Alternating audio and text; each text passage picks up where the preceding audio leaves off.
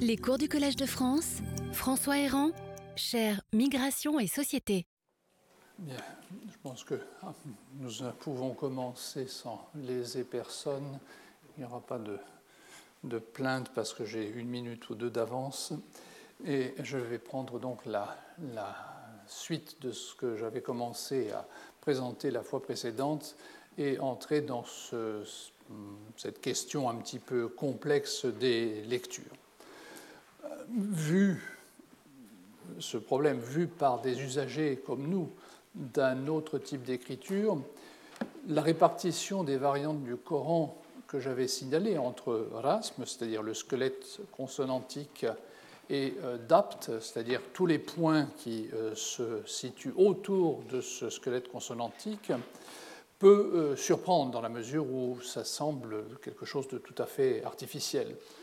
Euh, pour prendre un exemple, ce que j'avais donné la dernière fois, deux formes d'un verbe, l'impératif de la deuxième personne du singulier, cool, euh, c'est-à-dire dit, et la troisième personne du singulier de l'accompli, c'est-à-dire du temps passé de ce verbe, kala, relève, quand il s'agit de variantes, des premières, c'est-à-dire variantes du rasme, alors que euh, la différence entre deux formes d'un autre verbe, les deuxième et troisième personnes du pluriel de l'inaccompli, yakulun et ta, pardon, et yakilun, font intervenir le dapt, les points, parce que la première, euh, la première lettre un ya ou un ta, c'est-à-dire une deuxième ou une troisième personne, euh, varie en fonction des points qui sont placés au-dessus ou en dessous.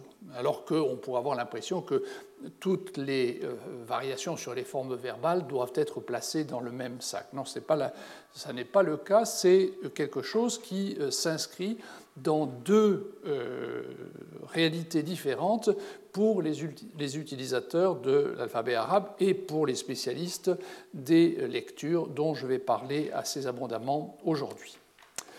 On va revenir un instant sur le témoignage que je ne vais pas relire de Zohri, celui qui est transmis euh, par euh, Tabari, euh, et notamment de ce qu'il dit de l'objectif qui avait été poursuivi par le calife Osman, c'est-à-dire établir un texte qui ne laisserait absolument aucune place aux divergences pour pallier justement à celles qui s'étaient manifestées lors de cette expédition contre l'Arménie. Ce point, en fait, est un anachronisme. Le système d'écriture employé vers le milieu du 7e siècle, auquel je faisais euh, référence également la dernière fois, ne permettait pas d'y parvenir parce que les copistes ne disposaient tout simplement pas des outils nécessaires pour le faire. Vers la fin de sa vie, Zohri, à qui on doit euh, ce témoignage, a connu en revanche un état plus développé de l'écriture et de sa pratique qui autorisait effectivement à noter le texte de manière beaucoup moins ambiguë. Peut-être la familiarité avec les manuscrits qui dataient de cette époque, de la fin de sa vie, ont influencé la, rédaction de son récit, qui est en fait une combinaison d'informations d'origines diverses. Il faudra toutefois encore plus de deux siècles pour que la notation du texte atteigne un niveau équivalent à ce qu'il est de nos jours, à quelques détails près. Le récit que vous voyez sur l'écran et qui concerne la collecte réalisée à l'initiative du calife Osman est de toute évidence une réécriture post-eventum contaminée par des données postérieures.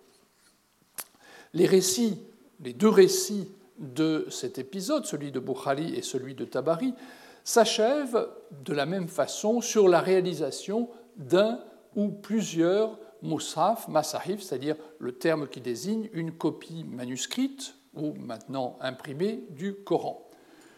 Comme je l'ai suggéré plus tôt, nous pouvons faire l'hypothèse qu'il s'agissait d'un codex, c'est-à-dire d'un livre tel que ceux que nous connaissons.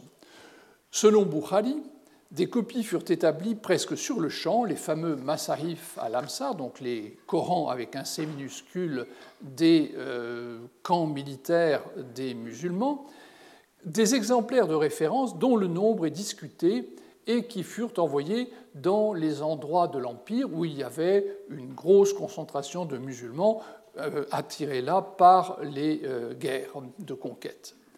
Aucun de ces manuscrits n'a été préservé. En ce qui concerne celui de Osman, qui est souvent identifié comme la copie qui était restée à Médine, qui était alors la capitale de l'Empire musulman, nous disposons du témoignage très certainement fiable de Malik ibn Anas, le fondateur entre guillemets de l'école de droit malikite, qui était lui-même médinois. Interrogé sur le devenir du manuscrit, le savant médinois, qui est mort en 796, donc un peu plus d'un siècle après les événements, mais suffisamment, euh, ces événements étaient encore suffisamment récents pour que la mémoire populaire les conserve à Médine, interrogé donc sur le devenir du manuscrit, il avait répondu qu'il avait disparu et nous pouvons sans doute lui faire confiance car il était très au fait de ce qui se passait dans la chronique locale. On objectera que dans le monde musulman, plusieurs Corans de Haussmann sont attestés tant par les textes qui signalent leur présence sous forme de manuscrits tant par les textes qui signalent leur présence que par des manuscrits euh, réels comme celui euh, que vous avez euh, sous les yeux qui ont au dire de ceux qui les approchent, ont été réalisés sur l'ordre du calife, ou encore qu'il était en train de lire au moment où il fut assassiné. Vous savez que Haussmann a été assassiné par une troupe de euh, gens qui lui reprochaient toutes sortes de choses, et euh, on rapporte qu'il était en train de lire le Coran, et d'ailleurs, dans certains endroits, on vous montre le Coran avec des gouttes de sang qui se trouvaient en fait les, euh, les voyelles brèves qu'on a introduites par la suite. Mais comme c'est rouge, les gens pensent que c'est du sang de Osman. Dans la bibliothèque de Topkapı Saray à Istanbul, il n'y a pas moins de trois manuscrits qui sont des Corans dits de Haussmann. Ce qui euh, fait beaucoup dans la mesure où, euh, si on additionne tous ceux qui sont dans ce cas dans le monde, on dépasse largement les euh, quatre ou cinq copies qui, d'après la tradition, ont été envoyées par le calife. Les progrès et la multiplication au cours de ces dernières années des datations utilisant la méthode du C14 pour dater le parchemin, mais également une connaissance plus précise de la paléographie et de l'histoire du texte, nous permettent de savoir que les plus anciens, euh, comme celui-ci ou comme d'autres, sont en fait des manuscrits du 8e siècle. La majorité sont même plus tardifs, et il est donc très difficile de faire fond sur leurs témoignages pour se faire une idée de ce qu'était le Coran de Osman. Ce qui n'est pas sans importance, puisque vous vous souvenez que la dernière fois, j'ai fait allusion au fait que l'édition du Coran qui fait autorité, l'édition du Caire de 1924 et celles qui ont suivi son chemin, repose en principe sur l'autographe osmanienne. Mais euh, vous voyez que les Corans de Haussmann n'étant pas là, il est difficile de euh, parvenir à une certitude en ce qui concerne cette orthographe.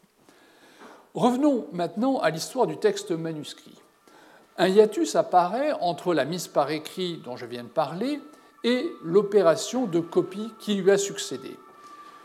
Comme je l'ai signalé, Tabari précise que le texte fixé par Zaïd ibn Thabit, donc l'homme qui a été en quelque sorte la cheville ouvrière de cette opération, aussi bien dans ce qu'on rapporte de la mise par écrit sous le premier calife Abou Bakr que sur Osman. Donc Tabari précise que le texte fut ensuite, et je souligne ensuite, soigneusement collationné sur les feuilles de Hafsa, une vérification que le récit conservé par Bukhari n'évoque pas, probablement parce qu'il dit tout simplement que le texte a été copié depuis les Suhuf de Hafsa sur un autre codex. Euh, la diffusion du texte haussmanien représente l'étape suivante de l'opération lancée par le calife. les exemplaires qui ont résulté de cette opération ne furent toutefois pas aussi similairement identiques à l'original que ce qui nous est dit initialement, puisque un certain nombre de particularités textuelles, une quarantaine au total, se seraient introduites dans le texte. elle concerne très strictement le rasme, c'est-à-dire qu'elle ne porte que sur le squelette consonantique et se subdivise en quatre ou cinq groupes dont chacun est spécifique de tel ou tel manuscrit. Vous avez par exemple les variantes du manuscrit de Koufa, celles du manuscrit de Médine, de Basra, etc. L'ajout d'un autre manuscrit, celui de la Mecque, est postérieur au récit de Bukhari, les quatre copies haussmanniennes concernées étant celles que le calife aurait envoyées donc à Damas, Basra et Koufa, ainsi que celle qui demeura à Médine. L'ajout de la Mecque n'est pas surprenant, il était euh, bizarre, disons, pour des euh, musulmans de génération ultérieure que la Mecque n'ait pas été destinataire de l'envoi d'un de ces manuscrits. Alors, variante entre ces différents manuscrits. 40 variantes au total, et chacune avec son jeu de variantes propres. Quelle est leur origine? Nous sommes tentés de penser, même si nous n'avons pas de renseignements donnés par la tradition musulmane, qu'il s'agit de fautes de copie, euh, des inattentions par exemple, lors de la transcription du texte, mais cela veut dire que l'origine de ces variantes est strictement humaine. Sur ce point, nous n'avons encore une fois pas d'explication, pas de reprise de cette donnée par la tradition musulmane qui ne commande pas, mais qui accepte, disons, l'existence de ces variations. Au plus, pourrait-on faire le rapprochement à propos de ces variations avec un hadith dont on connaît différentes versions et où un compagnon, généralement Osman, affirme qu'il existe des fautes dans le Coran? C'est un hadith qui trouble actuellement encore un certain nombre de musulmans dans la mesure où la langue du Coran est réputée être parfaite, c'est la langue de Dieu, et donc dire qu'il y a des fautes, c'est un petit peu euh, blasphématoire. Et on a encore actuellement des, euh, savants, des bons savants, qui euh, essayent de montrer qu'en fait ce qui est considéré comme une faute ne l'est pas, mais que c'est une subtilité, disons, de caractère rhétorique. En tout état de cause, les spécificités du rasme sont une des caractéristiques des kirats, donc qui entrent dans le sujet que je vais traiter aujourd'hui. Donc elles sont très, en principe très précisément localisées chronologiquement, 656 au plus tard, et elles s'intègrent dans cet ensemble de variations. Alors, la chose intéressante, c'est que ce sont des variantes écrites qui correspondent à un processus de transmission écrit. Et justement, la dépendance vis-à-vis de l'écrit que suppose le récit de l'entreprise de Rossmann, que je vous montrais à l'instant, n'a pas manqué de surprendre des commentateurs musulmans postérieurs. La raison même invoquée par le calife pour entreprendre de mettre par écrit le Coran implique en effet qu'il faisait davantage confiance à la transmission écrite qu'à l'oral. Une même observation peut être faite quand on considère les traditions qui concernent la mise par écrit sous le premier calife Abou Bakr. L'argument est légèrement différent. Ce n'est, dit-il, qu'en mettant par écrit les révélations qu'il sera possible de les sauver de l'oubli, alors que nombre de musulmans venaient de mourir au cours de batailles lors de cet euh, épisode euh, qui a suivi la mort de Muhammad, au cours, de laquelle, au cours duquel un certain nombre de gens qui s'étaient ralliés à l'islam se sont euh, rebellés, ont décidé de reprendre leur indépendance et d'aller de leur côté. Donc, les raisons ne sont pas strictement les mêmes, mais la conséquence est la même seul l'écrit peut maintenir le Coran intact. Alors, sans avoir une connaissance exacte de l'état de la tradition manuscrite au 7e siècle, et notamment sans savoir que le dapt n'y était pas noté, ces commentateurs ont cherché à rendre sa place à une composante orale sans doute davantage en harmonie avec l'enseignement traditionnel et plus à même aussi de souligner un élément important dans la vision que les savants musulmans médiévaux avaient de la transmission du savoir, c'est-à-dire la continuité de la chaîne de transmission, ce qu'on appelle l'isnad, c'est-à-dire une, sorte de chaîne avec des maillons qui représentent chaque génération de transmetteurs. Sous la plume d'un commentateur égyptien du siècle dernier, le XXe, Azarkani, un court récit pour lequel aucune référence n'est fournie rapporte que Haussmann aurait envoyé les fameuses copies dans les provinces en les faisant accompagner par des lecteurs. Cette présentation, alors ça c'est les, manuscrits, disons, pour vous montrer à quoi ça ressemble. Vous voyez que c'est un texte parfaitement nu, sans aucun point, contrastant donc avec ce que vous connaissez si vous avez vu une édition moderne du Coran. Donc revenons à Zarkani. La présentation euh, de, cette idée que les Corans étaient allés accompagnés par quelqu'un qui récitait le texte est en fait un peu plus ancienne. Euh, Viviane Comero avait en particulier estimé que Hossein al-Bahawi, donc un savant du XIIe siècle, était à l'origine de cette euh, notion, mais il ne citait que cinq lecteurs, dont la Kira remontait sans plus de détails à ces cinq compagnons donc, qui constituent la première liste Ubay, Osman, Ali, Ibn Masoud et Zaïd, donc les noms les plus euh, classiques. Le savant euh, en question, al-Bahawi, ne précisait pas de manière euh, très nette qu'il y avait une relation entre tel homme et tel Moussaf. Azarkani, donc plus près de nous, puisqu'il est mort en 1948, offre une image plus rationnelle de cette transmission en mettant cette fois-ci en relation des compagnons moins illustres, puisque vous voyez qu'entre ma première liste, où se trouvent deux euh, califes, euh, Zaïd ibn Thabit, qui est un personnage important dans cette affaire, et Ibn Masoud également, donc sans faire appel à des gens aussi célèbres, il explique que Osman avait envoyé des euh, lecteurs avec chaque manuscrit et il donne les noms. Donc vous avez Abdallah ibn Saïd, par exemple, qui est allé à la Mecque, ou, encore euh, Amir ibn Abd Qais, qui est allé avec le codex de Basra. Donc c'est une, image en quelque sorte euh, synthétique, le rasme représenté par le manuscrit voyageant avec à côté de lui quelqu'un qui était capable de mettre la vocalisation. Alors ces données ce savant les a empruntés à la, tradition. Il a trouvé, ce ne sont pas des noms qui sont inventés, ce sont des gens qui sont parfaitement connus et euh, dont on a euh, d'ailleurs bon, les, dates de, mort, sauf pour un d'entre eux, euh, où c'est très imprécis, mais on, a leur biographie, on sait d'où est-ce qu'ils viennent, quel a été leur parcours, même si c'est de manière assez brève. Mais le problème, c'est que d'autres données empruntées à la tradition jette un doute sur le fait que tous ces lecteurs, chargés pourtant de garantir la transmission fidèle de l'enseignement de Muhammad, aient été à même de le faire.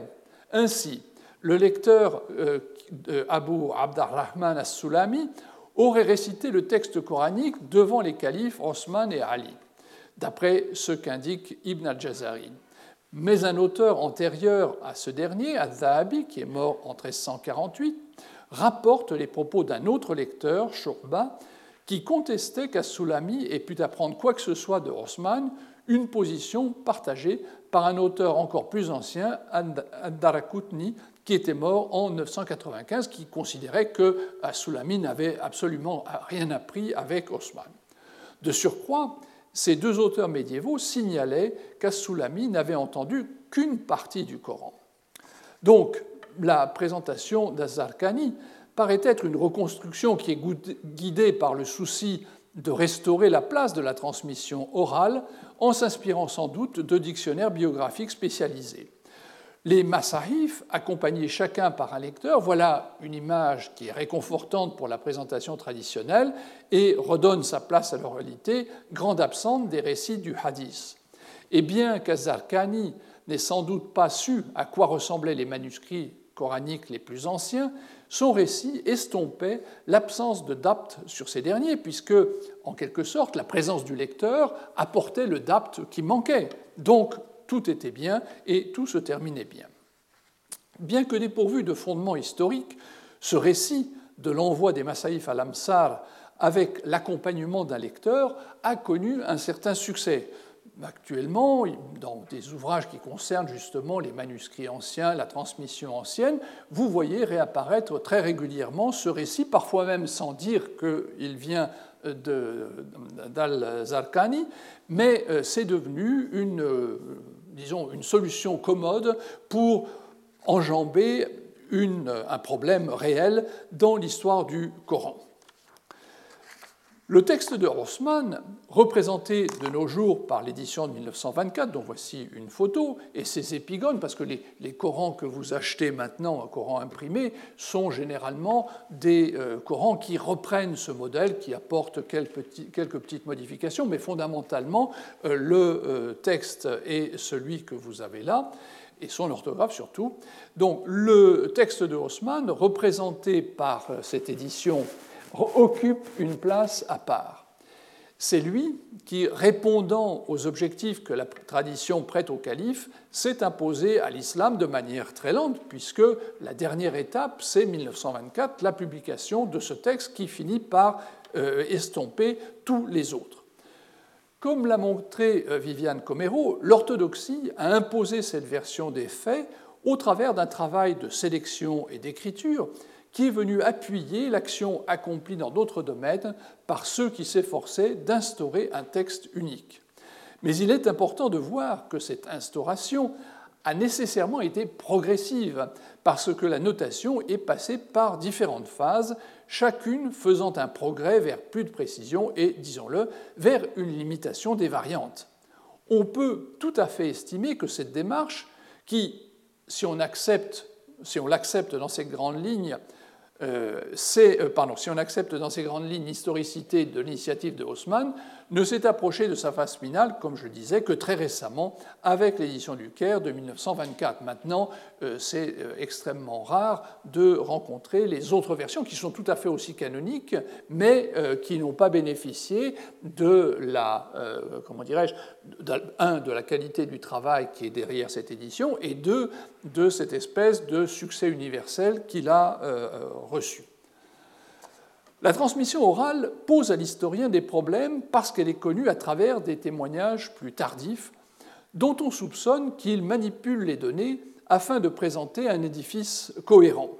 Et euh, ça n'est pas un reproche. Si vous voulez, le hadith est, une source extrêmement problématique parce que vous avez des, des, renseignements qui vont dans tous les sens. Parfois, sur le même sujet, vous avez des avis contraires et il y a donc tout un travail de critique parce que certains hadiths s'avèrent faux, ce sont des inventions qui ont été mises en circulation pour soutenir une position contre une autre, et parfois euh, ce sont des choses qui ont été déformées au cours de la transmission. Et donc, même pour euh, les spécialistes actuels, réussir à faire la synthèse entre ces différentes informations, c'est un exercice extrêmement complexe. Mais le but euh, est effectivement, à la fin, d'essayer de proposer un édifice, euh, quelque chose de cohérent. L'enjeu de cet effort n'est pas peu. Étant donné l'importance donnée à la transmission orale, il est essentiel qu'elle soit inattaquable et la meilleure façon d'y parvenir est de montrer qu'elle a été réalisée par un grand nombre de personnes qui ont œuvré de manière indépendante et qu'elle est, pour reprendre le terme technique dans la terminologie du hadith, mutawatir, c'est-à-dire que simultanément, sans se connaître, différentes personnes transmettent une information. Et le fait donc qu'il y ait autant de témoins qui sont d'accord sans se connaître, donc il n'y a pas eu de collusion, c'est quelque chose qui donne la garantie maximum qu'on puisse euh, espérer. Mais même en travaillant, comme l'ont fait les spécialistes médiévaux, sur les chaînes de transmission, des points importants restent obscurs, par exemple les tout premiers stades de ces transmissions, ou encore le contenu de l'enseignement de ceux qui sont les autorités de départ, les sept ou dix lecteurs, ce que l'on appelle les imams, puisque nous ne connaissons, pour simplifier euh, leur, euh, leur, lecture qu'à travers la transmission de deux de leurs élèves, et ces transmissions de deux élèves ne s'accordent pas entre eux, ce qui introduit bien sûr un élément de doute sur lequel finalement il n'y a pas de réponse très euh, claire. La seule transmission en fait dont nous puissions suivre historiquement le développement et donc celle qui a eu lieu par écrit, parce que nous avons des manuscrits, nous avons des textes. Certains ont parfois des fautes parce que les copistes faisaient bien sûr des erreurs en transcrivant un texte, mais disons qu'on a suffisamment de renseignements pour pouvoir confronter les manuscrits entre eux et vérifier le euh, texte qu'ils donnaient. Les manuscrits euh, comme celui-ci ne conservaient, en raison de l'état d'écriture arabe, qu'une partie de l'information qui est nécessaire pour éliminer tout risque d'ambiguïté. Il ne s'agit pas d'un choix délibéré, encore une fois, mais tout simplement de la conséquence de la nature même de l'alphabet arabe, lequel partage d'ailleurs ce trait avec d'autres alphabets sémitiques, par exemple avec l'hébreu, et on notera que l'arabe et l'hébreu se sont notés de, voyelles pratiquement en même temps. C'est-à-dire que vers la fin du 7e, début, début du 8e siècle, il y a eu sans doute un, une réflexion qui a été lancée euh, au Proche-Orient sur la façon de noter les voyelles brèves et euh, qui a donné les deux systèmes que nous connaissons pour l'arabe et pour euh, l'hébreu. Certes, un arabophone peut lire aisément un texte sans voyelles, mais quand les diacritiques sont également absents, la tâche devient plus compliquée puisque là, il faut identifier, par exemple, les personnes, euh, identifier les formes, et donc le travail est un peu plus complexe. Mais il est faisable, disons, pour un texte banal. S'il s'agit d'un texte de journal, par exemple, d'une nouvelle, l'enjeu n'est pas très important.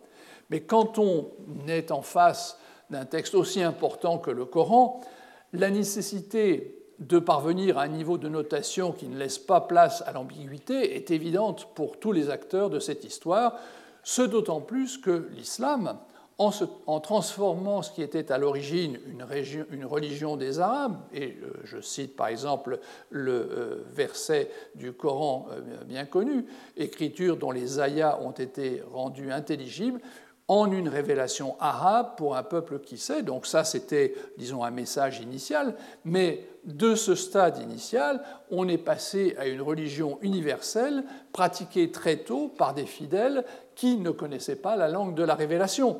Et donc, il fallait mettre à leur disposition un texte qui ne soit pas susceptible de déformation. Donc, il était très important d'inventer les outils pour y parvenir.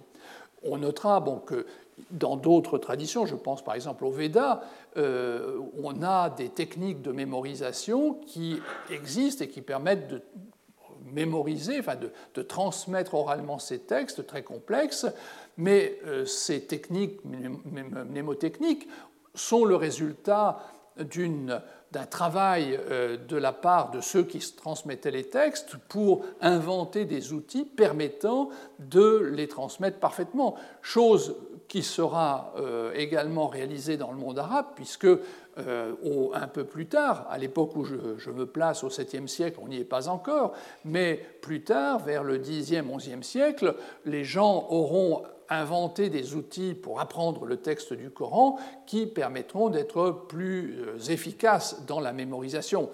Mais il faut bien voir qu'à cette époque, les choses se passaient de manière beaucoup plus informelle et dans un contexte, sur lequel je reviendrai plus tard, où les changements, les synonymes euh, étaient parfaitement admis, ce qui ne sera plus le cas par la suite. Donc, l'importance de trouver un système de notation absolument euh, complet était une urgence réelle. Et ce, sera, il faudra d'ailleurs euh, chercher dans les années à venir, on ne l'a pas encore fait, mais on commence à le faire, euh, chercher à collecter de manière systématique la notation des voyelles brèves sur les plus anciens manuscrits vocalisés, de manière à confronter ces vocalisations avec ce que nous a transmis la tradition, pour voir s'il y a accord, s'il y a des accords, si on a des systèmes qui fonctionnent de manière différente. Mais ça, euh, c'est une autre histoire, comme dirait Kipling. L'absence de voyelles brèves dans des exemplaires manuscrits anciens ouvrait la voie à l'apparition de discordances entre les fidèles dans la mesure où il n'était pas possible de leur opposer un document qui, comme l'espérait le calife Osman dans le récit de Tabari, fixerait absolument le texte. De fait, les premiers siècles de l'islam virent une multiplication des lectures, ce que l'on appelle en arabe kira. Donc, lecture est un peu un terme impropre parce qu'il ne s'agit pas vraiment de lire, c'est plutôt une récitation. C'est euh, la désignation justement de toutes ces particularités de prononciation associées avec le dopt qui euh, varient entre différents personnages qu'on appelle les lecteurs, ce qui ne veut pas dire qu'ils lisaient forcément le Coran, ils récitaient le Coran, mais euh, comme euh, le verbe, le nom qu'ils emploient, euh, kari, à voir avec le verbe qui veut dire lire aussi, la traduction s'est imposée de parler de lecture. Mais bien sûr, à l'époque, par exemple au 7e siècle, euh, à l'époque où je me place, il y a des lecteurs euh, qui lisent le texte que je vous ai dit, mais qui, le, prononcent avec leurs voyelles à eux, celles qu'ils ont retenues, celles qu'ils estiment euh, être les bonnes, même si elles ne sont pas sur le parchemin. Le sens de ce terme a varié au cours des premiers siècles de l'islam. Le commentaire exégétique de Sufyan al-Thawri, dont je vous mets les noms de personnages dont je parle en ce moment, euh, de Sufyan al-Thawri, mort en 778, contient 67 exemples de variantes coraniques, dont 24 ont un rasme différent de celui de Osman. Donc il appelle ça euh, kira, mais pour des spécialistes euh, musulmans plus tardifs, il ne s'agit plus de lecture, ce sont carrément euh, une autre chose sur, laquelle je reviendrai par la suite. Euh, comme le rappelle un bon spécialiste de la question, Frédéric Lemhuis, je le cite, globalement, il apparaît qu'au deuxième siècle de l'Égir, 8e siècle, des variantes de lecture avec un rasme différent par rapport à la version haussmannienne étaient toujours discutées librement et étaient appelées soit kira, soit huruf. Donc il y avait deux termes qui les désignaient, et c'est ce deuxième terme, huruf, qui va progressivement se spécialiser pour désigner les choses qui n'entrent pas dans le, euh, qui ne s'accordent pas avec le euh, texte haussmannien. Ainsi, Différents commentaires exégétiques des 8e et 9e siècles, ceux d'Al-Farra, d'Abdarazak al-Sanani, de Sufyan al-Thawri ou encore de Tabari, ont recours pour expliquer le sens du Coran à des fragments coraniques qui ne sont pas tout à fait identiques à ceux que nous pouvons lire dans l'édition de 1924 au même endroit, dans la même sourate. Un examen montre que leurs auteurs qualifie par exemple une variante d'Ibn Masoud, définie par la suite comme euh, fautive, euh, inacceptable pour euh, l'utilisation rituelle, soit de kira, soit de harf, comme le disait Lemoyce un peu plus tôt. Je laisse Ibn Masoud de côté, on va le retrouver par la suite et plus longuement, mais c'est un personnage très important dans cette histoire. Les deux termes, donc kira et harf, pouvait donc euh, être équivalent, contrairement à ce que laissent penser certains commentateurs plus récents. Il ne désignait cependant pas non plus une variante orale, qui serait une kira, par opposition à une autre concernant le rasm, et qui serait harf. Donc euh, à l'époque ancienne, les choses sont beaucoup plus fluides, disons, que cela ne sera le cas plus tard. L'attitude de ces auteurs des 8e et 9e siècles, depuis Al-Farra jusqu'à Tabari, montre que toutes les lectures dont ils se servaient au cours de discussions qui portaient sur tel ou tel passage du Coran étaient placées sur le même pied. L'important pour eux, très pragmatique, c'était de comprendre ce que disait le texte, même si on faisait appel à une lecture qui n'était pas celle de Haussmann.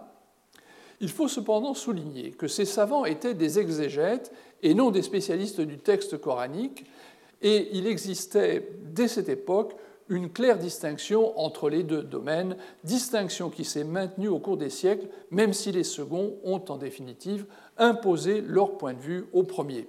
Les exégètes ne sont pas des euh, lecteurs, ou rarement des lecteurs, et les lecteurs se sont fait fort d'obliger les exégètes à accepter le euh, système auquel ils étaient parvenus. Et on rencontre encore aujourd'hui des euh, ouvrages où, par exemple, quelqu'un euh, fait la critique de Tabari en disant que c'était un type qui ne connaissait pas bien ses lectures parce qu'il emploie des choses qui sont parfaitement inacceptables, euh, alors que Tabari était, est un exégète tout à fait reconnu. Mais si on se place dans la perspective de ces spécialistes très précis du texte coranique, euh, les choses sont très différentes. Il y a le texte de Haussmann avec ses variantes autorisées et le reste qu'on ne peut pas euh, utiliser. Dans le courant du 8e siècle, puis de manière encore plus nette pendant le 9e, l'idée qu'une lecture coranique devait être conforme au Mus'haf de Osman, souvent désigné de manière presque passionnelle notre Mus'haf, gagna cependant du terrain. Au 8e siècle, je relève par exemple la condamnation par le juriste médinois Malik ibn Anas, dont je parlais tout à l'heure, de la version d'Ibn Masoud, alors qu'à la même époque, à Koufa, donc à quelques centaines de kilomètres de Médine, où se trouvait Malik, les gens récitaient le texte d'Ibn Masoud. Tabari expliquait très nettement, euh, exprimait très nettement l'adhésion au seul rasme haussmanien, même si lui-même avait à l'occasion recours aux variantes d'Ibn Masoud pour expliquer un texte coranique. C'est l'action d'un lecteur, Ibn Mujahid, qui fut en tout point décisive pour imposer définitivement le rasme haussmanien comme le seul licite lors de la prière. Son traité sur les sept lectures définissait implicitement trois critères que devait remplir une lecture, une kira, pour être acceptée, peut-être même quatre si on retient une, hypothèse avancée récemment par euh, Shadi Nasser. Il faut souligner que dans son œuvre, Ibn Mujahid n'a pas formalisé une telle liste. Ce sont les commentateurs de son œuvre qui se sont chargés de les dégager et de les formaliser. Avec notre auteur, le mot kira change aussi légèrement de sens, comme le remarque Frédéric Lemoyce, passant de façon de réciter le Coran à façon de réciter le texte écrit canonique du Coran. Pour en revenir aux critères qui expliqueraient la sélection qu'il avait opérée, Ibn Mujahid prenait en considération en premier lieu l'obligation pour chaque lecture d'avoir été transmise de manière sûre et de recevoir l'adhésion de la majorité des spécialistes. Deuxièmement, le respect des règles de la grammaire arabe. Et enfin, la conformité au rasme haussmanien. De manière extrêmement surprenante, l'écrit, puisque rasme, encore une fois, c'est quelque chose qui est euh, écrit noir sur blanc, le rasme, l'écrit, était appelé à jouer un rôle essentiel pour la canonisation du texte, qui est d'autant plus frappant que Ibn Mujahid est un récitateur. Pour lui, ce qui compte, c'est la transmission écrite, et il le rappelle quand il dit que les lectures doivent être transmises avec un isnad, c'est-à-dire une sorte d'arbre généalogique parfaitement imparable. Aujourd'hui, les gens qui apprennent le Coran savent qu'ils ont appris le Coran de un tel qui le tenait de un tel qui le tenait de un tel et on remonte jusqu'à Mohammed. Et c'est une chaîne qui est absolument importante dans la mesure où cette espèce, c'est une espèce de saut de garantie que le texte qu'ils ont appris est bien le texte du Coran. Quant à la version d'Ibn Masoud, dont nous avons vu qu'elle avait un rôle à l'époque ancienne, Ibn Mujahid l'écartait parce qu'elle était, selon lui, antérieure, antérieure à ce qu'il appelait le harf de Osman. Et on arrive là sur un point euh, sur lequel il faudra revenir, mais cette antériorité euh, était un élément qui disqualifiait définitivement euh, ce texte. Alors, en quoi consistent les kirats on va entrer dans des choses un peu plus techniques, mais j'espère que vous verrez ainsi comment les choses fonctionnent. Elles correspondent d'une part aux spécificités du rasme de chacun des euh, masaïfs des Alamsar. C'est-à-dire qu'avec un, un manuscrit viennent toute une série de lectures, de récitations qui ne viennent pas avec, euh, que vous ne pouvez pas mélanger avec un autre moussaf. Par exemple, si vous avez appris une lecture de Koufa, elle ne fonctionne pas avec le moussaf de, de, Syrie, par exemple, parce qu'il y a des points où ça ne va pas euh, se retrouver en accord. Donc, les lectures correspondent chacune, en théorie, correspondent chacune à l'un des Masaïf al-Amsar. Encore une fois, le nombre des passages concernés où le point d'accrochage est important ne porte que sur une quarantaine de, euh, mots, ou de séries de mots, mais c'est quelque chose de très important. Alors, 40 pour euh, son euh, variante dans ce cas, mais les variantes qui concernent le DAPT sont bien sûr beaucoup, beaucoup plus nombreuses. Elles relèvent euh, donc strictement de ce qui gravite autour du RAS. Des éléments qui initialement n'étaient pas notés dans les plus anciens exemplaires, soit faute de signes ad hoc, quand on parle des voyelles brèves et des signes orthoépiques, c'est-à-dire ceux qui ont à voir avec la prononciation correcte de l'arabe, soit parce que les copistes n'utilisaient pas tous ceux dont ils disposaient, et c'est le cas des points diacritiques. Dans les plus anciens manuscrits, alors que les copistes savent parfaitement euh, utiliser les diacritiques, ils ne les mettent que euh, une ou deux fois sur une page. Donc ça, c'est quelque chose qui euh, est la conséquence non pas de l'absence de l'outil, mais du fait que les copistes considéraient que ça n'était pas très important. Les euh, kirats concernent avant tout des particularités de prononciation des voyelles qui sont sans effet ou très peu sur le sens du texte, mais aussi des différences qui affectent les consonnes, soit à cause de la ponctuation diacritique, soit à la suite de l'attribution d'une lettre à un mot ou à celui qui suit, soit enfin en raison de variantes affectant une ou deux consonnes qui sont soit changées, soit ajoutées. On peut penser qu'une bonne partie de la transmission orale remonte jusqu'à Muhammad. Ça, c'est quelque chose qu'on ne peut pas exclure du tout. Mais, comme nous l'avons vu, la récitation répétée des révélations a pu parfaitement s'accompagner au moment même où il était en train d'annoncer le message dont il était porteur, de variations qui ont donné naissance à des traditions parallèles pour un même passage. Parce que quand vous répétez, vous pouvez tout à fait euh, répéter un petit peu de manière erronée et introduire une voyelle qui, après ça, est répétée par quelqu'un qui vous a entendu, etc., etc. Donc il est possible que des phénomènes de ce genre aient joué à l'époque ancienne, et on a des récits sur lesquels je vais revenir qui vont tout à fait dans ce sens. Pour une partie des variantes, une autre genèse est cependant envisageable. Si l'on n'adhère pas à l'explication qui voit dans la multiplicité des lectures un aspect du miracle coranique, on peut chercher une explication à l'apparition de certaines d'entre elles du côté de la transmission du texte. Un bon spécialiste de, cette question, euh, Yacine Dutton, a synthétisé leurs caractéristiques. Il reconnaît cinq types différents. Alors le premier, c'est de simples différences de prononciation qui n'affecte pas la forme du mot ou son sens. Alors c'est le cas de l'imala, c'est-à-dire une modification du son A en E. Par exemple, vous direz, euh, si on lit ce qui est écrit, vous avez kafirin, mais vous allez prononcer kefirin. Bon, c'est euh, des, choses qui ne sont pas euh, très importantes, mais qui caractérisent telle ou telle lecture. Le deuxième, euh, le deuxième point, des différences de prononciation impliquant une voyelle brève sans effet sur le rasme du mot ni sur son sens ou seulement légèrement.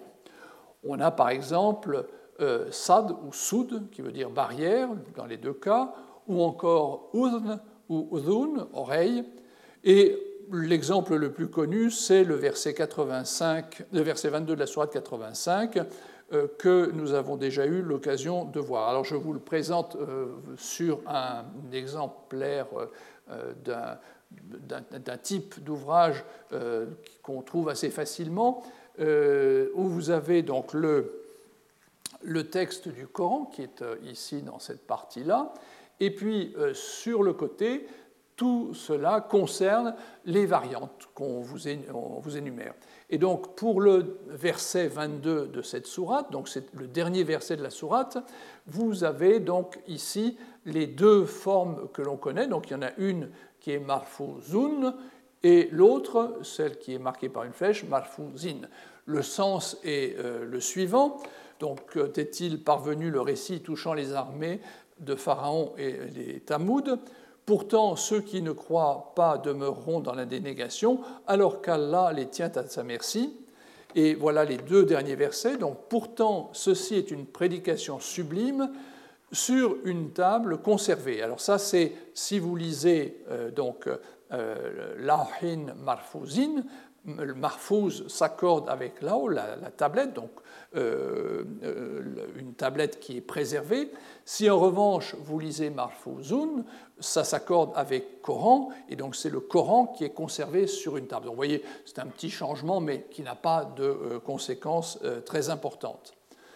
Alors, si on se reporte à euh, un autre exemple, là je prends celui euh, du mot qui signifie oreille dans un autre passage euh, qu'on va comparer avec un exemplaire ancien du Coran. Donc ici il s'agit du verset 61 de la sourate 9 et vous voyez donc ici le mot odun et ici donc on vous explique qu'il y a la variante udn euh, qui est également euh, utilisé, et on vous détaille donc toutes les références, vous avez deux fois d'ailleurs le, même mot, avec toutes les références qui l'accompagnent pour vous préciser euh, ce qu'il en est. Alors vous voyez que la variation, elle est là, elle est dans ces choses-là qui sont au-dessus du mot. Si je prends maintenant mon Coran du 7e siècle, voilà le même mot, et vous voyez qu'il euh, n'y a absolument rien, ni au-dessus, ni en dessous, ni au milieu. Hein, c'est le, le, le, squelette consonantique seul qui est la transmission initiale. Et vous comprenez très bien que quelqu'un pouvait parfaitement lire udun ou uzn avec la même euh, validité, dans la mesure où rien ne l'empêchait de faire un choix plutôt qu'un autre. Euh,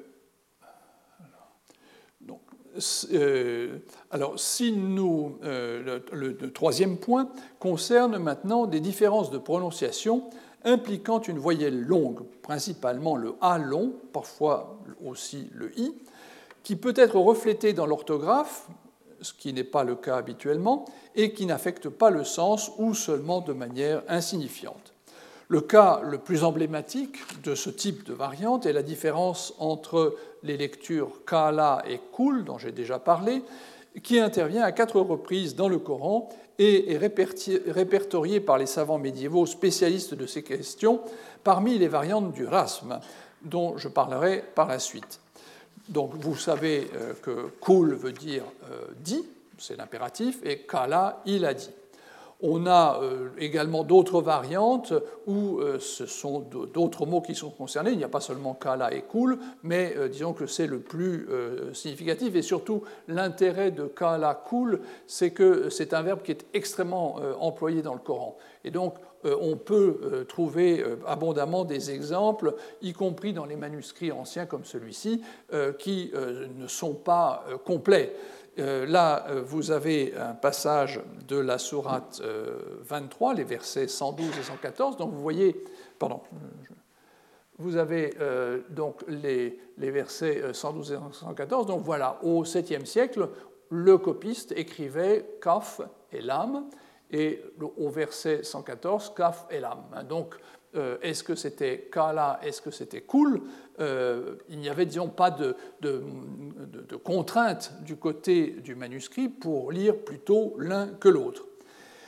Si vous vous reportez à l'édition du Caire, qu'est-ce que vous trouvez? Alors, je n'ai pas la page précédente, mais là, on a le verset 114. Vous voyez, on retrouve notre kaf lam, hein, comme sur le Coran, mais vous voyez qu'il y a un petit quelque chose qui s'est ajouté ici.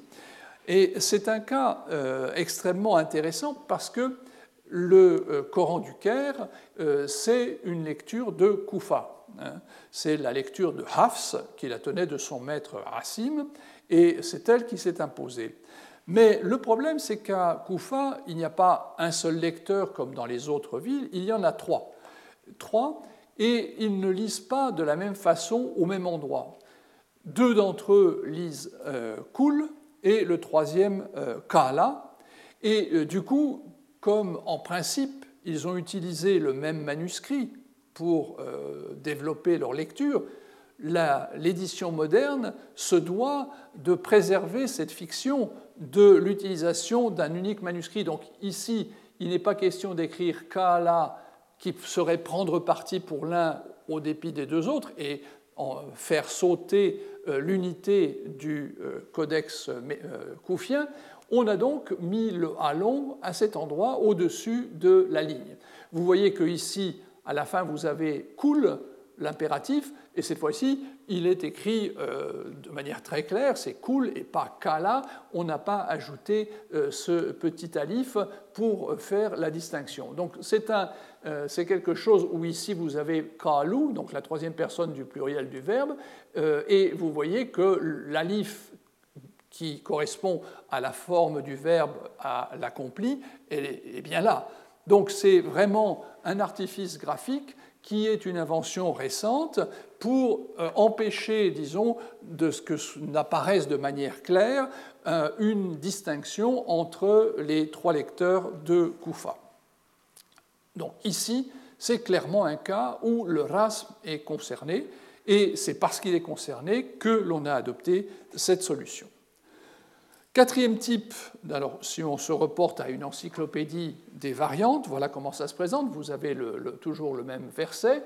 Alors ici, vous retrouvez le euh, kala kul écrit de manière à euh, ce que ce soit utilisable par les, deux, mais ici, vous avez à côté du verbe qui apparaît euh, là-bas, vous avez quelque chose où on vous dit qu'il y a également kul qui représente la lecture de Hamza et d'Al-Kisai. Donc, euh, les choses sont parfaitement euh, claires, mais il a fallu euh, inventer cet artifice typographique pour réussir à tenir compte des uns et des autres. Quatrième point, les kirat peuvent être des différences impliquant la ponctuation diacritique des consonnes sans que le rasme soit modifié et seulement avec une modification légère du sens. Alors le cas le plus simple est représenté par une modification dans l'emplacement des points diacritiques qui permettent donc de distinguer entre les homographes. Sur la première lettre d'un verbe à l'inaccompli, caractérisé en arabe par la présence avant la racine d'un préfixe qui indique la personne. Le, euh, donc, euh, si vous avez un ta, c'est une deuxième personne, un ya, une troisième personne, un nun, une première personne du pluriel. Euh, ce qui est intéressant, c'est de penser que, alors que sur les manuscrits les plus anciens, nous avons des diacritiques, on nous dit que les diacritiques ont été inventés plus tard, et précisément pour ce problème-là, que la cause de l'invention des diacritiques serait précisément de réussir à distinguer entre les personnes. Ce qui est euh, historiquement faux, puisque nous savons qu'ils étaient déjà connus avant. C'est simplement qu'on ne les utilisait pas. Donc, il y a de nombreux exemples. Par exemple, dans la Sourate 36, 68, verset 68, il est possible de lire le verbe soit à la deuxième personne, tarakilun, soit à la troisième, yarakilun, euh, et le sens donc varie quand même un petit peu. Dans un cas, puisque c'est une interrogative, c'est ne comprendrez-vous donc pas? Et si vous adoptez la troisième personne, ne comprendront-ils pas? Alors, ces variantes euh, donc, sont très souvent des variantes qui concernent les verbes à l'inaccompli, puisque c'est leur caractéristique. Moins fréquentes sont des occurrences où les différences de ponctuation diacritique concernent une des consonnes de la racine du verbe, ce qui est le cas dans la sourate 6 au verset 57. La moitié des lecteurs lit à cet endroit Yakusul Hak, il dit la vérité, les autres optant pour Yakdil Hak, il décide la vérité. Sont également concernés des cas où la division en lettres est modifiée par la suite d'une répartition différente des diacritiques. Alors il y a un cas très intéressant dans la Sourate 10, verset 22. La majorité des lecteurs lit euh, Yusay mais deux lecteurs lisent Yanshurukum. Alors c'est très intéressant parce que euh, par oral, euh, la différence est, éclatante. Yusay Yerukum, Yanshurukum, vous n'entendez pas les mêmes choses. Mais le rasme euh, n'est pas concerné, ce sont, le, ce sont, les points qui viennent dessus et qui se répartissent différemment. Et il y a donc eu, à partir d'une mauvaise répartition des, bâtons, si vous voulez, parce que euh, bon, pas, vous avez soit une séquence euh, comme ceci, soit une séquence comme cela, qui à l'origine pouvait tenir à l'existence de quatre petits traits qui étaient les uns après les autres, et donc dont on ne savait pas si c'était ceci ou cela euh, qui allaient ensemble. Donc ce sont des choses où le rasme non ponctué de l'époque ancienne a eu une influence euh, très forte sur ce que les gens ont, lu. Donc dans le premier cas, le sens du verset, c'est, euh, je vous traduis le verset, c'est lui qui vous fait voyager sur la terre et la mer, tandis que les deux autres lisent, c'est lui qui vous répand sur la terre et la mer. Alors si on se reporte à un manuscrit, euh, je n'ai pas de passage pour la sourate 10, mais pour la sourate 6, le verset 57, on voit sur le, sur le, manuscrit, hein, vous avez euh, euh, cette séquence. Donc une indentation, quelque chose qui peut être lu soit comme un fa, soit comme un kaf, et quelque chose qui peut être lu soit comme un sod ou un dod. Hein. Donc ça, c'est la donnée euh, du manuscrit du 7e siècle. Et c'est là où les différences de lecture ont fait évoluer les choses.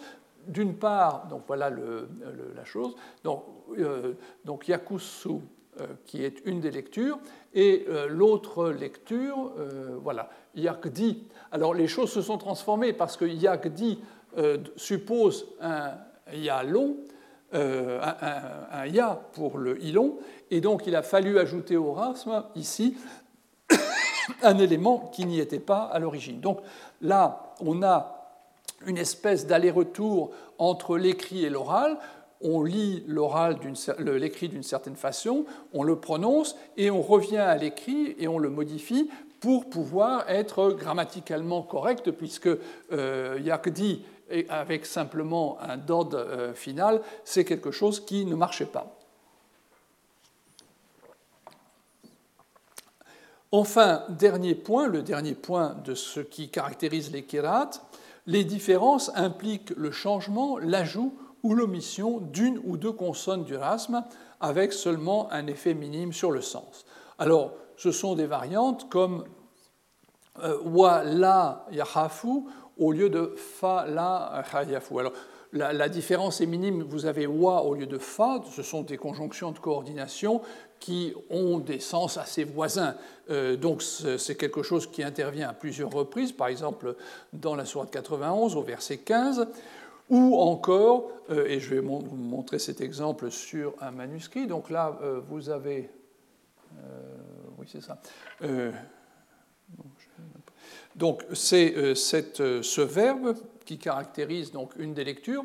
Donc vous avez wa donc et ils coururent, ils se précipitèrent, et le, enfin non, et vous avez un, un autre lecteur euh, qui euh, ici euh, lit, alors que je retrouve, voilà, Sario, sans le wow, c'est-à-dire qu'au lieu d'avoir et quelque chose, il y a simplement le verbe lui-même. Donc vous voyez que ce sont des différences assez réduites, mais qui caractérisent un manuscrit et le distinguent des autres.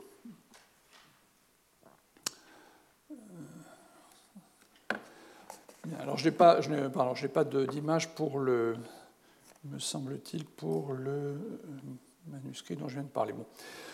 Alors, cette typologie en cinq catégories peut nous servir à aborder les différentes facettes de ces kirats qui sont réellement une spécificité du corpus coranique. Hein. C'est quelque chose de, très typique euh, du texte coranique. Et surtout, euh, cette typologie nous permet d'établir des liens qui nous éclairent sur l'histoire et la chronologie du euh, texte et de ses variantes. Il est bien possible que dans plus d'un cas, comme je le disais euh, tout à l'heure, nous ayons affaire à des faits qui remontent à Mohammed lui-même ou, d'une manière plus générale, à l'époque de sa prédication. Mais comme je le disais également, nous n'avons pas de traces documentaires autres que les manuscrits qui viennent, disons, 30, 40 ans plus tard. En revanche, les manuscrits montrent que pour trois des cinq catégories que je viens euh, d'énumérer, pour euh, trois des cinq catégories, donc ces manuscrits n'étaient pas en mesure de donner quelque indication que ce soit au lecteur, parce que le système d'écriture, dans l'état où il se trouvait alors, ne pouvait pas renseigner sur ces points. Il laissait au contraire à chacun la possibilité de choisir de les lire d'une manière plutôt que d'une autre. Les trois catégories dont je parle ne concernent que le DAPT.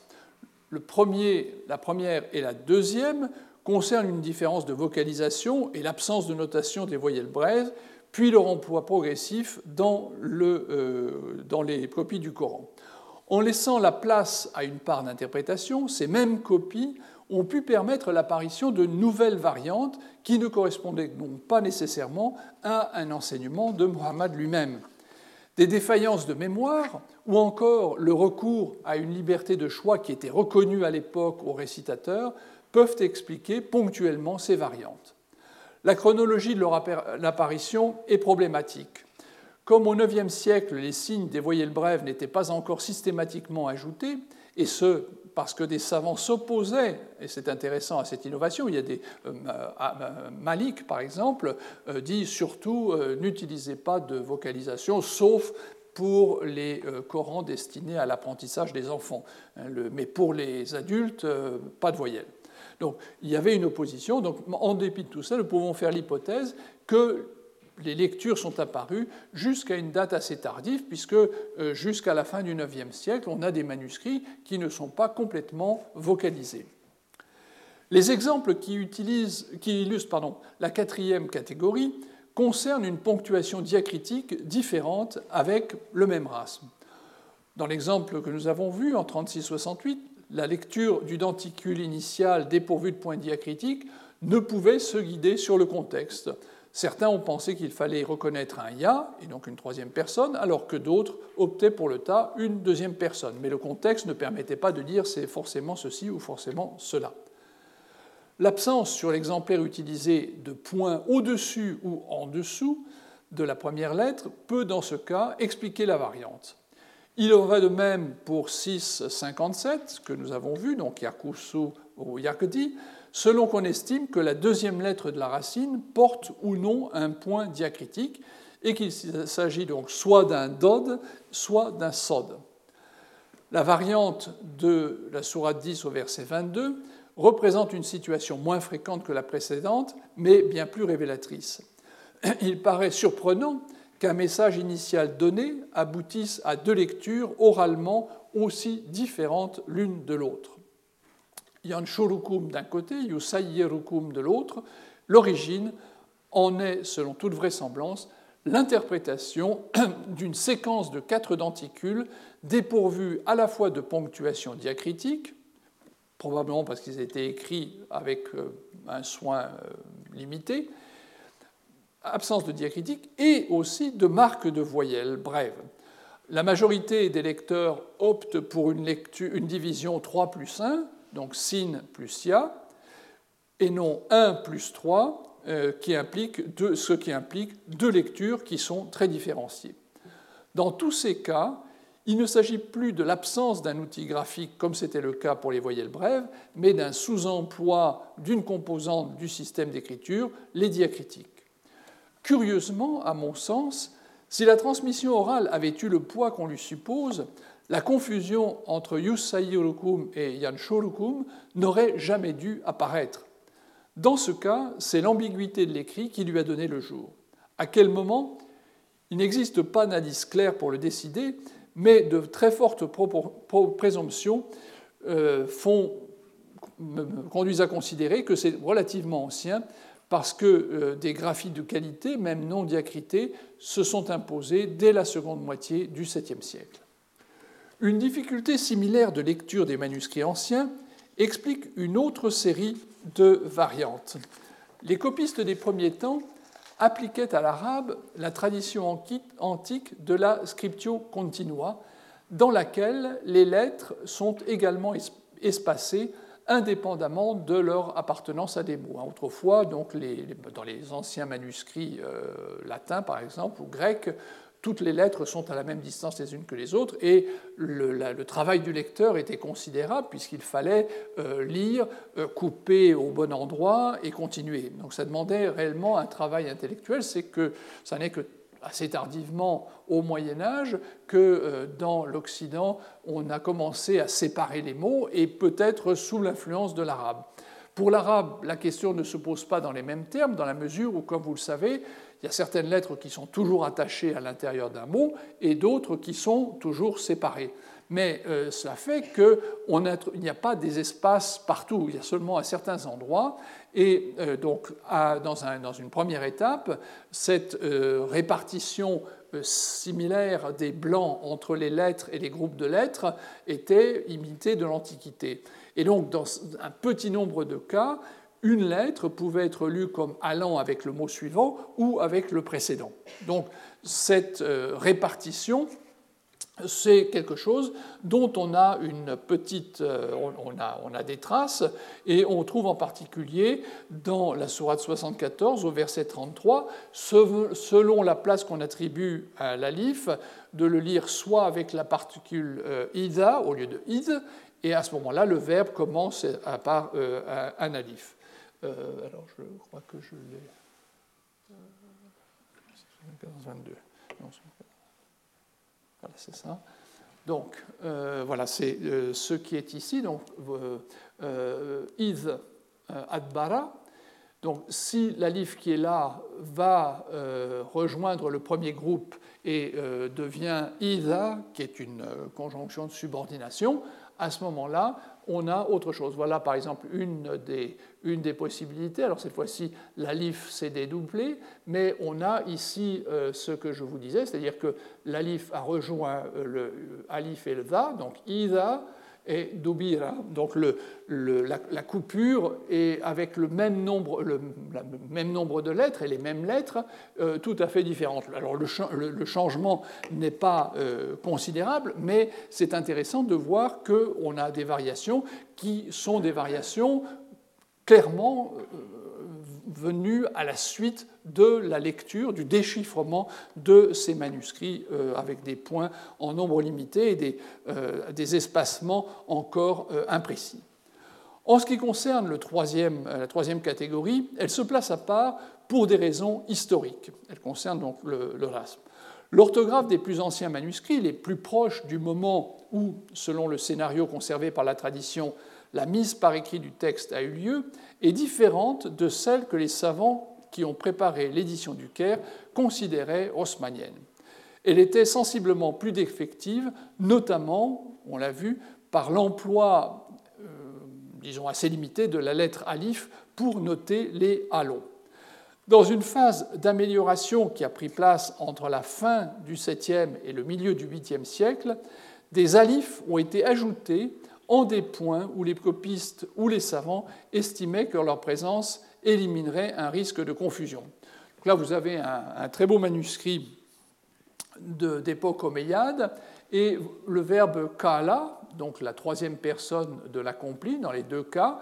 Alors, euh, disons que 30 ans plus tôt, le copiste n'aurait pas écrit euh, cet alif, ni celui-là, mais à ce moment-là, donc on se place vers 800, euh, mettons, à ce moment-là, une réforme est intervenue et on ajoute un alif pour distinguer les deux formes verbales. Donc c'est euh, quelque chose qui modifie le euh, rasme.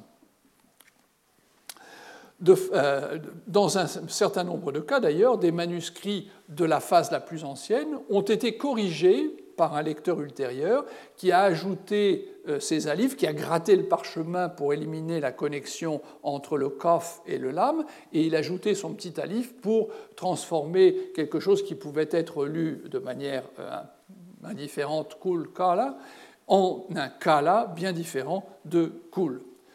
C'est également ce qui s'est produit dans la sourate 18 au verset 74, le rasm initial a été complété par un alif dans des copies ou dans les copies des écoles qui lisaient za kia avec un alon, mais il est resté le même chez les autres écoles qui considéraient que c'était le ya qui était redoublé ou géminé, donc zaki ya, ce qui ne se traduisait graphiquement que par l'ajout d'un signe spécifique au-dessus de la lettre concernée à une date plus tardive.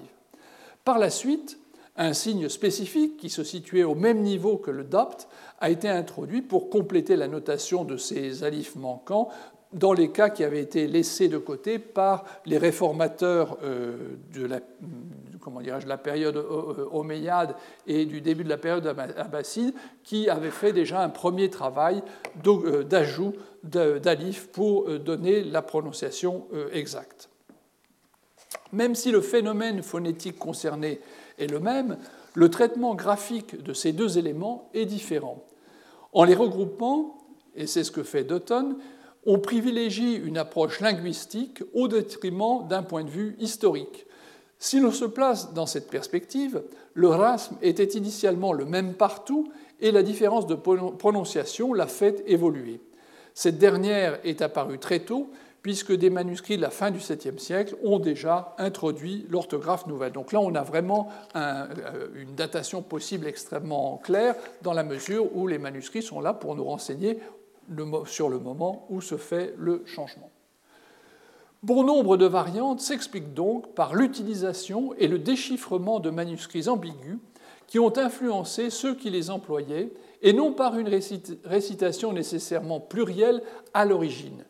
Certes, l'écrit s'est également employé à reproduire l'oral quand l'occasion se présentait et que les outils graphiques étaient disponibles. À la différence des éditions modernes, les témoins manuscrits de la seconde moitié du 7e siècle ne donnaient pas à leurs utilisateurs une image complète de l'état du texte. Ils l'informaient seulement, et ce n'était pas peu, sur le rasme. Ce n'est sans doute pas un hasard si les variantes qui le concernent, notamment celles qui ne résultent pas de réformes orthographiques plus tardives, sont beaucoup moins nombreuses que celles qui affectent le dapt. La tradition musulmane est d'ailleurs restée marquée par cette dichotomie rasm-dapt et a préservé au cours des siècles une distinction de facto entre les deux. Les variantes qui concernent chacun d'eux portent de fait sur des points bien distincts et relèvent, nous l'avons vu, d'une chronologie bien différente. De fait, elle pourrait même être analysée de manière assez fine pour, déterminer des terminus antequem pour les différents types de variantes à la lumière de ce qui est observé dans les manuscrits. Ces derniers peuvent nous fournir des indices à ce propos. En tout état de cause, il apparaît déjà que le corpus coranique tel que nous le connaissons n'est pas un bloc parfaitement homogène, mais intègre des éléments de dates différentes. Les lacunes de la transmission écrite ne sont pas les seules à l'origine des variantes qui se manifestent dans la transmission orale. Celle-ci semble pourtant être née sous une bonne étoile, même si les savants médiévaux étaient désireux de démontrer que la transmission orale du Coran était fondée sur un faisceau considérable de cheminements parallèles et dignes de foi. Ibn Hajar al-Asqalani, mort en 1449, n'affirmait-il pas, au mépris de l'évidence euh, démographique, que le nombre des compagnons dépassait les 100 000 euh, ce qui est euh, absurde du point de vue, du point de vue historique, dans la mesure où il n'y avait pas autant de, gens à l'époque à Médine. En dépit du soin pris par la tradition musulmane pour collecter les données susceptibles d'authentifier ce point, et notamment les noms de ceux qui constituent les différentes chaînes de transmission ou isnad qui partent de Muhammad jusqu'à notre temps, un examen critique de ces sources permet de conclure que le nombre de ceux des compagnons qui connaissaient par cœur le texte de la révélation au moment de la mort de Muhammad est en fait extrêmement réduit. Claude Gilliot a ainsi montré, à partir de données très contradictoires et difficiles à évaluer, que seuls 38 compagnons avaient mémorisé de manière partielle ou complète le texte du Coran. À partir des données collectées par des auteurs médiévaux à propos des chaînes de transmission des lecteurs, il ressort en revanche que seuls huit compagnons sont à l'origine du savoir que revendiquent les sept ou dix autorités en matière de lecture coranique, à l'origine des récitations reconnues par l'islam. Il s'agit des personnages suivants donc Omar, Ubay, Ibn Masoud, Abu Darda, Osman, Ali, Abu Musa al-Ashari et Zaïd ibn Thabit. Alors, c'est intéressant parce que euh, vous voyez que euh, le nombre des califes euh, dans la liste est, assez, assez important, ce qui laisse penser que des considérations d'ordre qui sont plus du domaine du politiquement correct que de l'historiquement exact ont joué. D'ailleurs, euh, dans un, ouvrage euh, consacré justement euh, à la transmission du texte coranique, Ibn al-Jazari, qui est un des grands spécialistes de la question, ajoute les noms du premier calife, Abou Bakr, comme ça tous les quatre sont concernés, celui d'Anas ibn Malik, qui est un compagnon euh, absolument incontournable, de Aïcha, la femme euh, du prophète, et de Abdallah ibn Omar, donc le fils du premier calife, qui est aussi un personnage qui joue un rôle assez important dans la transmission des premiers temps. Donc, comme ça, on met tout le monde sur la liste et on est sûr que personne ne sera mécontent. Euh, le, chiffre indiqué initialement n'est pas très éloigné, et il faut le souligner, de celui des compagnons qui sont à l'origine de la transmission de l'essentiel des hadiths, c'est-à-dire cette personne. Il y a un parallèle entre le hadith et le Coran euh, qui est tout à fait intéressant, qui laisse penser qu'il y a eu sans doute des allers-retours entre les deux domaines. Encore doit-on remarquer que l'accord n'est pas unanime sur le rôle effectif. Certains commentateurs médiévaux, parce que les, savants musulmans médiévaux avaient aussi le sens critique et donc euh, n'hésitaient pas à euh, remettre en question euh, certaines choses, donc certains d'entre eux contestent très vivement l'implication de l'un ou l'autre de ces personnages dans la, transmission du Coran. Ainsi, Adhabi, dont j'ai parlé tout à l'heure, n'indique pas que Omar et mémoriser le texte coranique du vivant de Mohammed. De plus, on peut légitimement euh, douter que ses responsabilités lorsqu'il était calife lui aient laissé le temps en plus d'enseigner le Coran, parce que ça n'est pas simplement de l'avoir appris, ça comme ils sont à l'intérieur de l'isnad, il s'agit également de transmettre, d'enseigner euh, le texte du Coran. Et vous imaginez que le calife avait peut-être d'autres choses à faire dans euh, son existence. De fait, la présence des noms des trois califes bien guidés euh, attire l'attention. Il est bien tentant d'y voir une inclusion davantage dictée par la piété que par des arguments historiques très forts.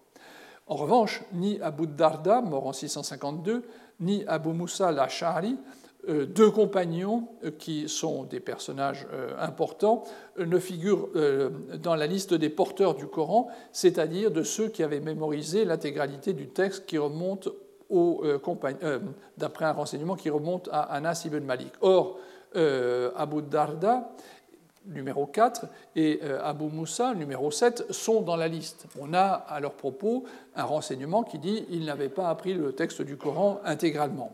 Donc là aussi, on a un flottement qui doit être souligné. Enfin, un épisode de la mise par écrit, alors ça c'est un détail que j'ajoute mais euh, qui euh, a quand même son importance, un, épisode de la mise par écrit donne un rôle important à un certain Husayma. Vous vous souvenez, j'ai parlé de lui lors de la première euh, séance, de ce personnage qui arrive au dernier moment et qui dit Ah ben c'est moi qui ai les deux derniers versets de la sourate 9 et personne d'autre ne s'en souvenait. Alors si on prend au pied de la lettre cette donnée, il s'ensuit qu'aucun des autres compagnons ne pouvait prétendre euh, connaître tout le Coran, puisqu'il était le seul à se souvenir de ces deux versets. Donc là aussi, c'est un petit peu euh, contradictoire.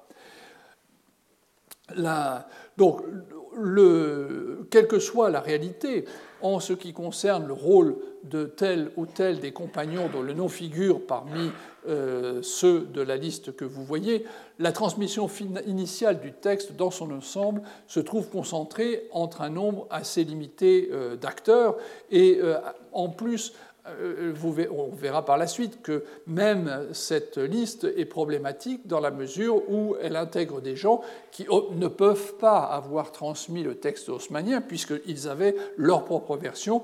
C'est le cas d'Ibn Masoud.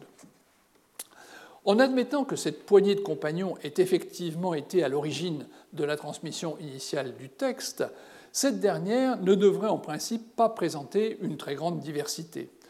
Or, l'observation des deux premiers siècles de l'islam fait apparaître que les systèmes de récitation se sont véritablement multipliés.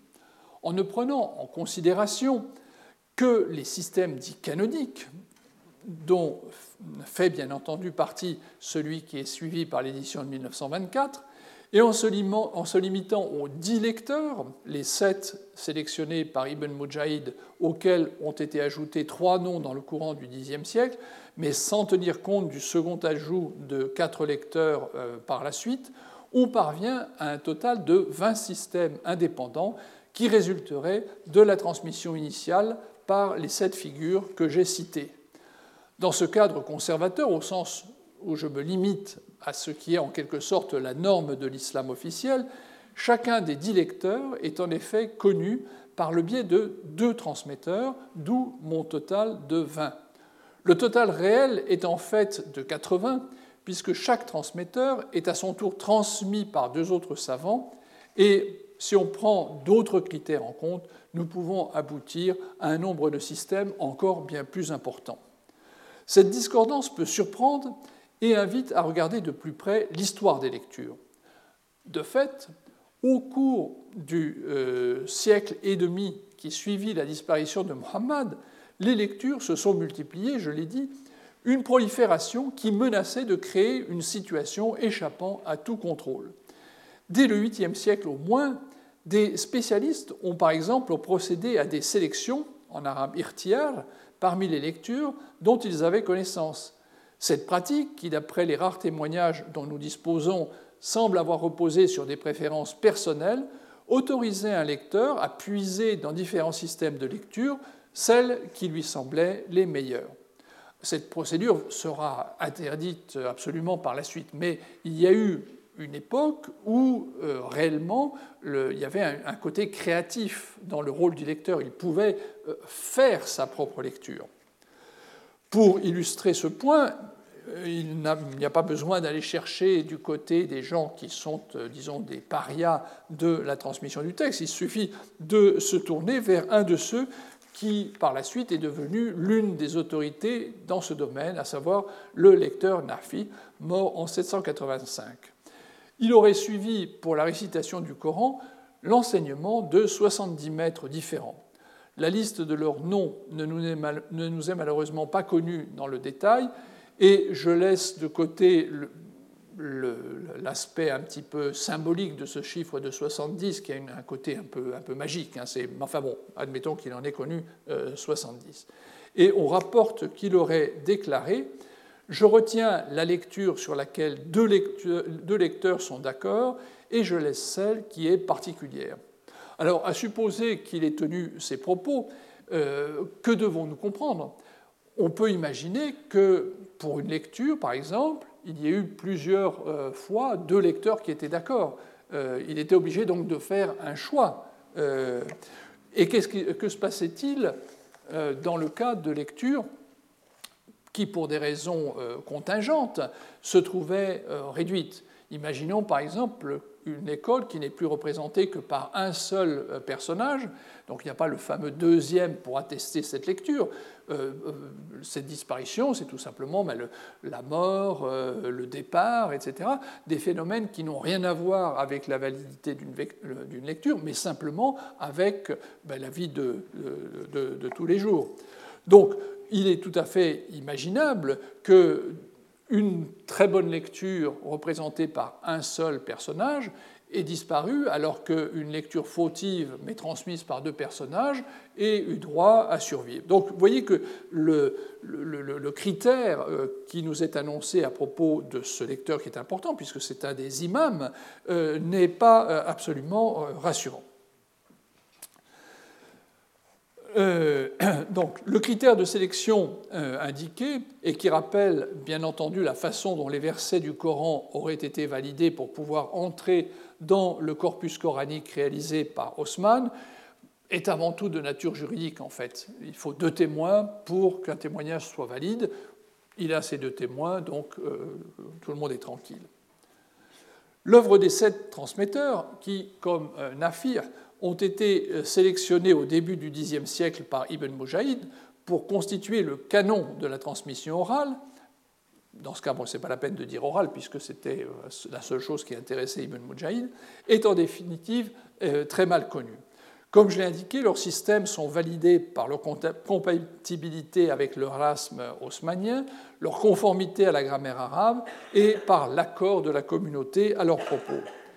Sur le premier point, Ibn Mujahid a pris en compte une donnée qui correspond à la deuxième étape de la mise par écrit sous le califat de Osman, celle de la confection de copies destinées aux provinces qui, comme nous le verrons, inclut des variantes qui seraient la conséquence, comme, nous l'avons eu, pardon, inclut des variantes qui seraient la conséquence de fautes de copie. Il est de toute évidence impossible de les faire remonter à l'enseignement de Mohammed, puisqu'elles se sont introduites dans le texte après sa mort. Une des copies, et je reviens sur un point euh, que j'ai exposé, celle de Koufa, sert de, support à la transmission de trois lecteurs, euh, Asim, Hamza et Al-Kisai le premier mort en 745, le deuxième Hamza en 772 et Al-Kisai en 804. Donc vous voyez que ce sont pour certains d'entre eux des gens qui ont vécu assez tardivement, 804, euh, le début du IXe siècle. On a quand même euh, presque 200 euh, ans qui se sont écoulés depuis la mort de Mohammed. Cette situation particulière a été analysée avec beaucoup de pertinence par Shadi Nasser, qui observe en particulier que le deuxième lecteur, Hamza, était à l'origine considéré avec beaucoup de méfiance, sa lecture étant jugée douteuse, à tel point qu'on plaisantait sur ses capacités en matière de kira.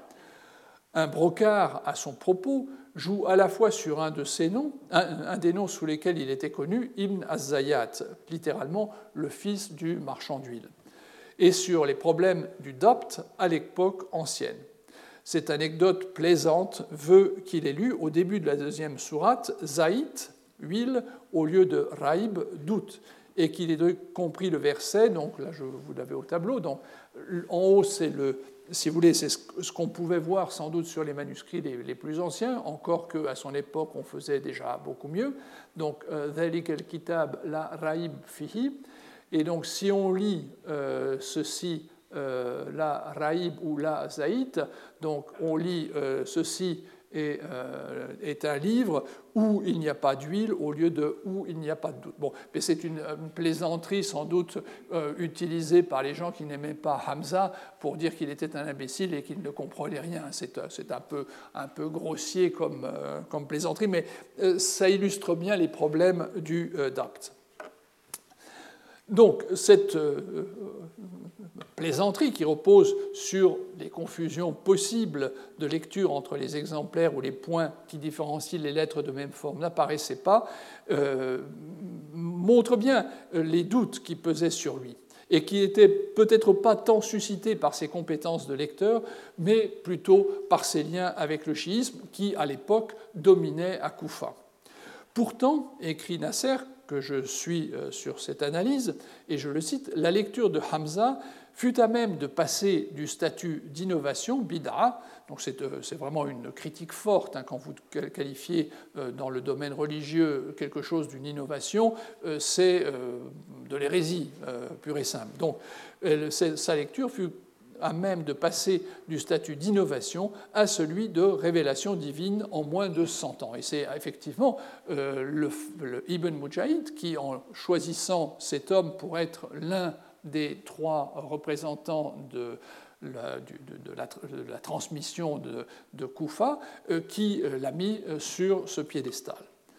Le, cas de Koufa est intéressant parce qu'il semble bien que Koufa, qui était une citadelle du chiisme à l'époque, posait un problème à Ibn Mujahid qui devait sans doute avoir à gérer l'attribution du codex de Koufa à quelqu'un et qui ne trouvait à son époque aucun lecteur qui, comme à Damas, à Médine ou à Basra, s'était vraiment détaché du lot et était parfaitement crédible comme représentant d'une euh, tradition. Et c'est la raison pour laquelle il a choisi trois lecteurs euh, qui étaient chacun contestés pour une raison ou pour une autre, de manière à euh, pouvoir dire ben, ce sont eux qui sont les représentants du euh, codex de Koufa. Mais nous avons vu que cela venait avec un problème, puisque le fameux Kala Kul euh, euh, de la sourate 23 était en quelque sorte une épine dans le pied, alors peut-être pas pour, pas pour Ibn Mujahid, mais par la suite, c'est un point qui a posé problème dans la mesure où la théorie selon laquelle la transmission orale était exactement en phase avec le manuscrit, euh, achoppait sur euh, une difficulté. Alors nous verrons la semaine prochaine, puisque nous arrivons à la fin de cette séance, euh, des choses plus intéressantes, puisque nous allons aller maintenant explorer, disons, ce qui a été rejeté, les lectures qui n'ont pas été admises et celles qui posent problème et qui éventuellement donnent des pistes sur la façon dont d'autres variantes ont pu apparaître. Je vous remercie. Retrouvez tous les contenus du Collège de France sur www.colège-2-france.fr.